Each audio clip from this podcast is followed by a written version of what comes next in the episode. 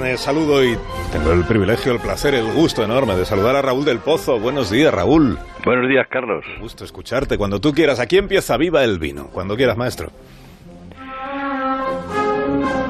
A Madrid no le gusta que la pisen.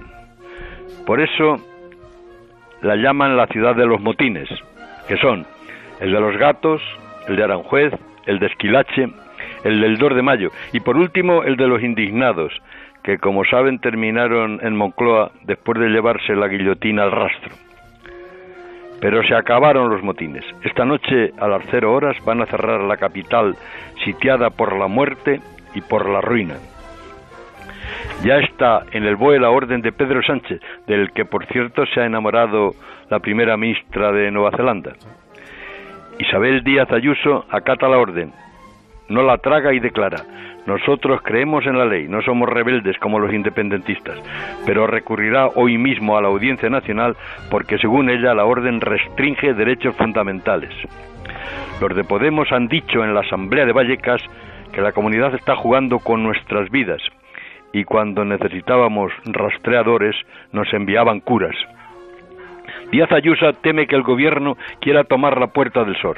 Moncloa le dice que el gobierno, o sea, Moncloa le contesta, le ha dado un ultimátum o pacto o estado de alarma. Ayuso ha aceptado el criterio general para las localidades de más de 100.000 habitantes en toda España, que, que de momento solo afectan a Madrid.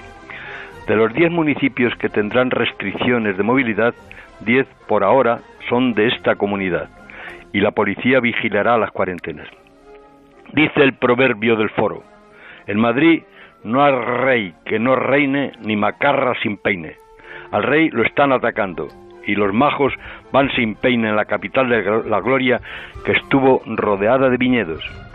Tuvieron que arrancar un viñedo para hacer el aeropuerto de Barajas. El mosto de Alcobendas, querido Carlos, era famoso en todo el mundo. Mientras nos encierran viva Madrid y viva el vino.